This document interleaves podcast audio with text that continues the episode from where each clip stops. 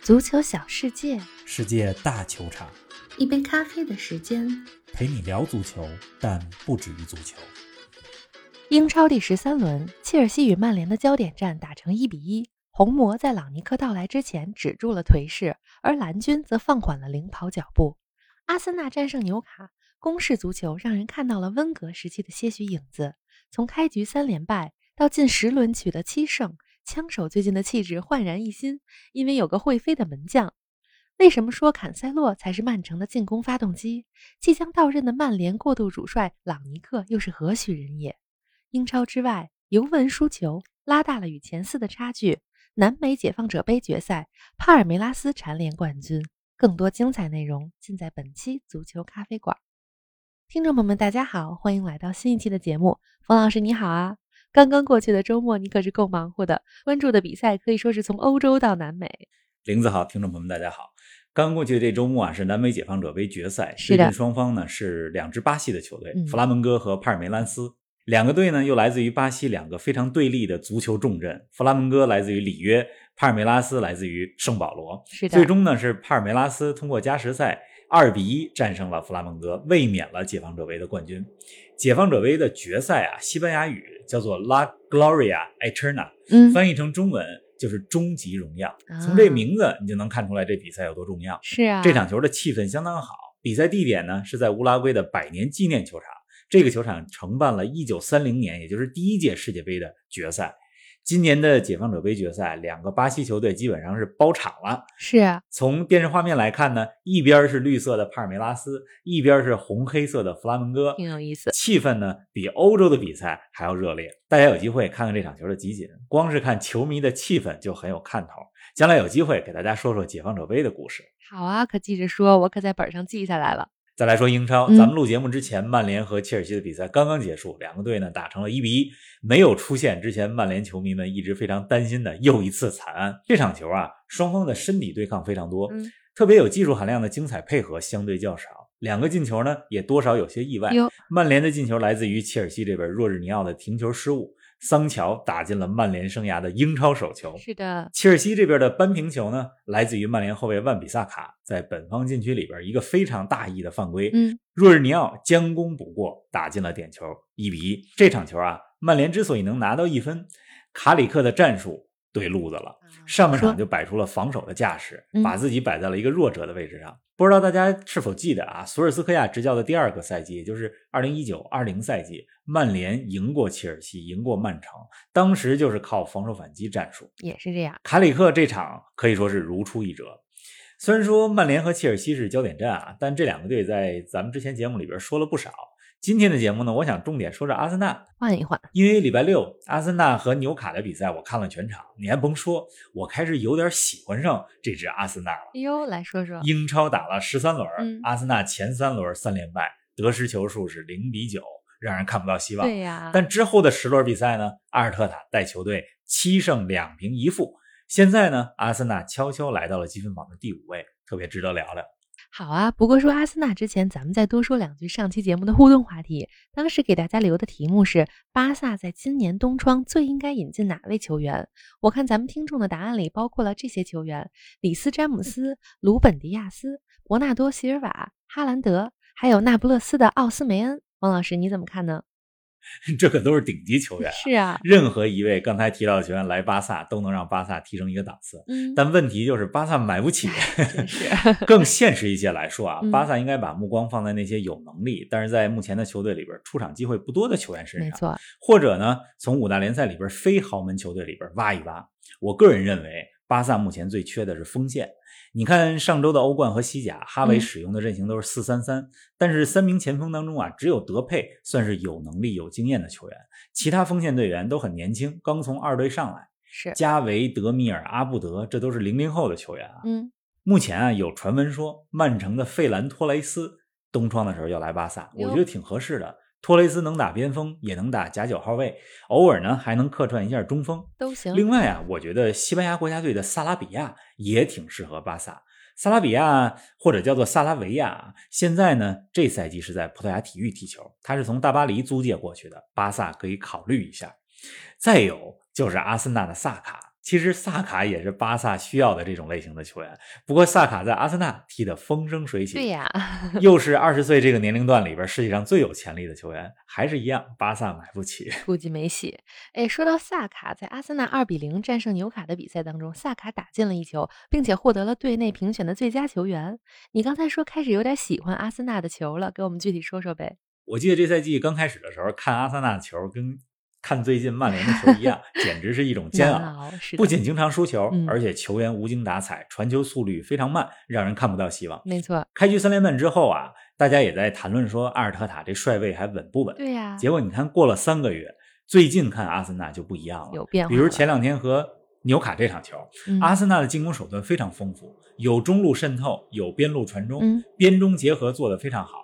无球状态下呢，前场逼抢也出来了。是的，阿森纳上半场十二脚射门，但是没能取得进球。其中啊，奥巴梅扬有一个空门的机会没打进，哎呦，但是阿森纳没着急，嗯依然非常耐心的组织进攻，不断给纽卡施压。下半场，萨卡和马丁内利先后破门。慢慢来，我看这场球的时候啊，就在想，想什么？你说三个月的时间，阿森纳这变化怎么就这么大呢？嗯，对吧？这个变量究竟出在哪儿？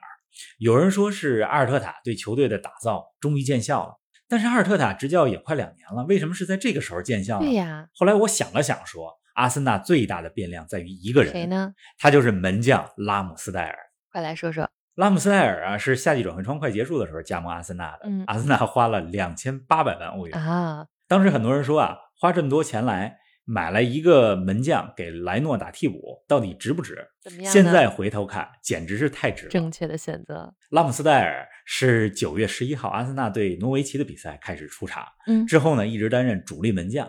你看，在他出场的这英超十场球里边，阿森纳有六场比赛没有失球。嗯，当然，防守的改善啊，与很多因素都有关系，不只是门将这一个环节。没错，但是粗略估计，拉姆斯戴尔平均每场比赛都能扑出一到两个必进球。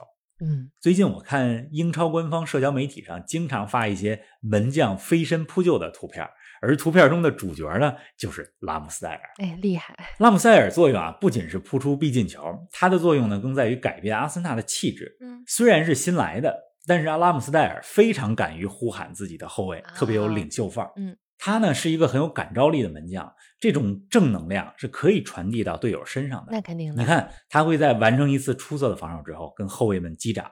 另外，上周阿森纳零比四输给利物浦的比赛里边，虽然阿森纳大比分输了，但有一个细节值得说说，嗯什么那就是拉姆斯戴尔扑出利物浦一个必进球之后，自己特别开心的笑了。啊你看，有喊有叫，有说有笑，这就是拉姆斯戴尔。非常真实。王老师，在阿森纳，拉姆斯戴尔把莱诺挤到了替补席上，那你觉得在英格兰国家队，拉姆斯戴尔会把皮克福德挤到替补席上，自己成为英格兰的一号国门吗？我有一种预感，明年的卡塔尔世界杯上，拉姆斯戴尔会成为英格兰代表队的一号门将哎呦，要崛起了，过去两届大赛啊嗯，二零一八年世界杯和今年夏天的欧洲杯，皮克福德是英格兰一号门将。是的他呢是一个非常优秀的门将，但我总觉得皮克福德的出击时机还有他的性格始终是他的弱点。啊，拉姆斯戴尔前两个赛季都是效力于保级队嗯伯恩茅斯和谢菲尔德联，是这个赛季呢来到了阿森纳，算是中上游球队，可以说是在不同的场面当中啊都历练过了。拉姆塞尔现在的状态神勇，对英格兰队来讲绝对是个好事儿。那对于阿森纳来说呢，对吧？温格时期的阿森纳最辉煌的时候，把守球门呢都是有过非常有领导力的世界级门将，比如西曼，比如莱曼，是的，所以我非常看好拉姆斯戴尔成为阿森纳的下一代门神。您正在收听的是《足球咖啡馆》，一杯咖啡的时间陪你聊足球，但不止于足球。欢迎您在各大音频平台关注我们的节目，同时关注我们的足球评论公众号“足球咖啡馆”播客 （Football Cafe） 和我们的微博“足球咖啡馆”，让我们一起聊球、看球、追球。哎，那除了拉姆斯戴尔之外，让阿森纳最近三个月面貌焕然一新的还有其他因素吗？阿森纳今年夏天引援可以说是非常成功的，除了拉姆塞尔，还有两个边后卫塔瓦雷斯和富安健洋啊。这两个人在阿尔特塔的四二三幺阵型当中啊，是左右边后卫的第一人选。嗯富安健洋是阿森纳花了一千八百多万欧元从博洛尼亚买过来的，嗯塔瓦雷斯呢是花了八百万从本菲卡买来的。两个边后卫对于阿森纳的攻守平衡非常关键。是我记得上赛季阿森纳边后卫，尤其是右后卫这位置上，连续几场比赛都是不同的人员上场，对啊呀、没有能站稳主力位置的球员。那这赛季呢，富安健洋来了，这个位置就稳了。嗯，富安健洋是一个好球员，攻守兼备，身体素质又非常好。是的，你看周六对纽卡的比赛当中，他还送出了个人英超生涯的第一次助攻。相反啊，我倒觉得阿森纳花五千多万欧元从布莱顿买来的本怀特，并没有像拉姆塞 尔、塔瓦雷斯、富安健洋这么值。性价比没那么好。嗯，总体来讲吧，阿森纳引援还是成功的。现在这四二三幺的打法也算是基本捋顺了。嗯，英超呢，目前切尔西、曼城、利物浦三强争冠，第二集团非常混乱。哟，所以阿森纳如果能保持住现在的势头，我觉得是有机会冲击前六，甚至是前四的。 哎，说到这争冠集团，咱们再把目光转向安菲尔德。利物浦本轮四比零轻取南安普顿，前十三轮打进了三十九个球，平均每场三球，这攻击力也是没谁了啊。利物浦和切尔西一样，也是进球点非常多，但是跟切尔西不一样的是呢，利物浦有一个优势，那就是利物浦有着目前世界上状态最火热的前锋萨拉赫。是 的，对南安普顿的比赛里边啊，萨拉赫虽然自己没进球，但送出了助攻。这个赛季，萨拉赫参与了利物浦的二十五个进球，包括了十七个进球和八次助攻。一个队啊，要想夺冠，不仅要多点开花，更要有一到两个特别有爆破力的得分点。利物浦是具备这个条件的。是的，你看利物浦现在球队非常团结，对南安普顿比赛当中，迪亚哥进球之后跑到场边儿和替补队员抱在一块儿庆祝。嗯，范戴克进球之后，所有球员围过来一块儿庆祝。嗯范戴克也是非常不容易，去对年啊秋天对埃弗顿比赛里边受伤之后，整个赛季都报销了，欧洲杯也没打。这赛季复出之后状态不错，如果没记错的话，这轮比赛的进球是范戴克复出之后在英超当中的第一个进球。那给范戴克做出助攻的是谁呢？阿诺德，这是阿诺德个人生涯第四十次助攻。嗯啊，比他年龄更小达成这个数字的英超只有两个人，谁呢鲁尼和法布雷加斯。啊，说起阿诺德啊，我发现一个规律，怎么你看现在英超三强当中，切尔西、曼城、利物浦都是有着助攻能力非常强的边后卫。切尔西有里斯威廉斯，是对吧？呃，利物浦有阿诺德，嗯曼城有坎塞洛，对所以这赛季的英超冠军之争，一定程度上也是边后卫或者说边翼位之争，啊还真真是是有点意思。是 的，说到这坎塞洛，不知道大家看没看上轮英超曼城和埃弗顿那场球？坎塞洛送出了一个非常漂亮的外脚背助攻，简直是美如画。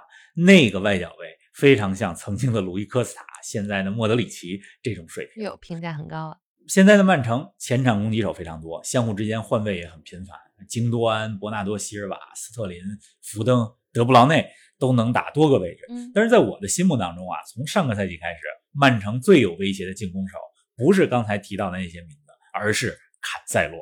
坎塞洛不仅能送出直接的助攻，而且通常他还是曼城发起进攻的第一环。 嗯，昨儿晚上曼城二比一赢西汉姆联这比赛当中，曼城的第一个进球就来自于坎塞洛在中后场突然精准的长传。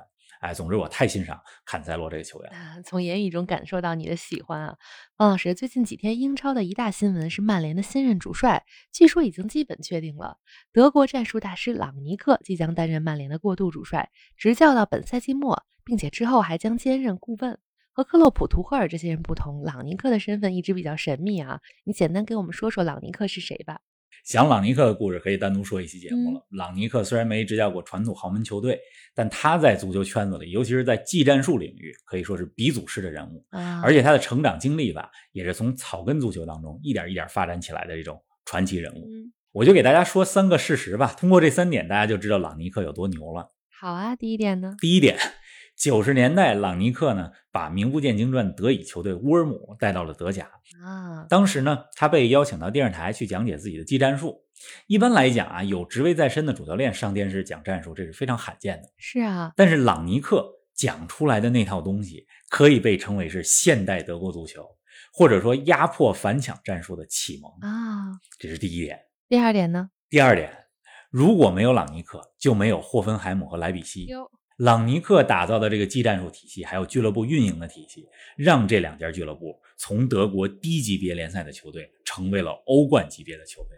霍芬海姆、莱比锡都打过欧冠嘛，对吧？是的，第三点呢，第三点，哎也是大家可能最感兴趣的一点，从朗尼克大学毕业的教练，也就是说，在朗尼克的手下受到过熏陶的教练，包括了这些人。大家听好了，切尔西主教练图赫尔，拜仁主教练纳格尔斯曼，嗯多特蒙德主教练罗泽，南普敦主教练哈森许特尔，莱比锡主教练马西。啊，这名单还可以一直列下 去。我相信啊，朗尼克的到来会让曼联踢得更有组织、更有技战术章法、更有纪律性。据说英国时间的周一，曼联就应该会官宣。嗯，咱们期待一下。哎，这期节目咱们有个话题不得不说啊，那就是备受瞩目的金球奖。北京时间周二凌晨，二零二一年的金球奖就要揭晓了。目前啊，从各路消息和预测来看，梅西很有可能获得自己的第七座金球奖。方老师，咱们抛开媒体的预测，你心目中的二零二一金球奖是谁呢？我心目中的金球奖，啊如果一定选一个，我认为应该是莱万，哟，为什么呢？因为毕竟二零二零年的金球奖没有平。是的如果综合这两年的表现来说，莱万应该获得一次金球奖，啊而且上赛季德甲。他打破了盖德穆勒保持了很多年的单赛季进球记录，嗯，这个成就不亚于梅西带领阿根廷获得美洲杯的冠军。也是，如果选一个，对吧？我选莱万。如果再多说一个，我会选意大利中场若日尼奥。嗯，欧洲杯冠军和欧冠冠军这两个双料冠军，对吧？是非常有说服力的奖杯。是的同时呢，我也希望金球奖多考虑考虑非前锋位置的球员。啊，也是，进入二十一世纪以来啊，中后场的球员好像只有二零零六年的卡纳瓦罗获得过金球奖吧。这若日尼奥呢是个拖后中场，他的踢法在世界足坛也非常具有代表性。我觉得让更多位置的球员有机会去拿这个奖，是有利于足球这项运动发确展。实是。哎，咱们这一期的互动话题啊，也欢迎听众们说一说您心目当中二零二一金球奖是谁？大家不用受到媒体的影响，也不用考虑明天揭晓的究竟是谁。哎，因为这个评选本身就是很主观的，大家说说自己心目当中的最佳就好了。好的，期待大家的留言。那咱们这期节目又快到尾声了，还是固定环节，未来几天有哪些值得关注的赛事呢？这礼拜英超是一周双赛，周四和周五的凌晨有两场重头戏。嗯，周四凌晨呢是埃弗顿和利物浦的莫西塞德德比，周五凌晨呢是曼联和阿森纳的比赛。哟，意甲这礼拜也是一周双赛。嗯说到意甲呀，尤文图斯过去一周的状态有点堪忧。怎么呢？前两天呢，零比一输给了争四直接竞争对手亚特兰大。嗯，这也是三十多年来第一次在主场输给亚特兰大。当然，输给亚特兰大不丢人，亚特兰大也是欧冠球队，对是，吧？尤文现在和前四名拉开了七分的差距。嗯，上周中欧冠当中，尤文零比四又输给了切尔西啊，所以接下来这几天这几场比赛，尤文的状态，我觉得大家可以重点关注一下。嗯，这周中呢，尤文图斯在意甲当中，他们的对手是客场打萨勒尼塔纳，这是个弱旅，也是里贝里目前效力的球队。啊，如果这场再赢不了，主教练阿莱格里的压力就很大了。嗯，所以这周中呢，我准备关注关注英超和意甲，对吧？另外，咱们国足好像有点动静呃，是的，虽然还没有官方的消息，大家但是已李经铁下课待不住已了经上热搜了，是啊哎，，咱们也密切关注着。哎，无论怎么样的结果吧，都希望李铁能够像他自己说的一样，微微笑笑面对面对人生。人生。 好了，咱们下期节目不见不散。好的，咱们继续看球，希望大家多多跟我们互动，咱们下期节目不见不散。